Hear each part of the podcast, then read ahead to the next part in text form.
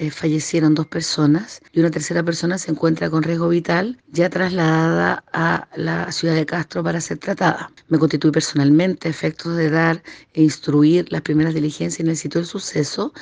eh, procedimiento que eh, fue derivado a la Brigada de Homicidios de la Policía de Investigaciones, la que trabajará en conjunto con el Laboratorio de Criminalística también de la Policía de Investigaciones para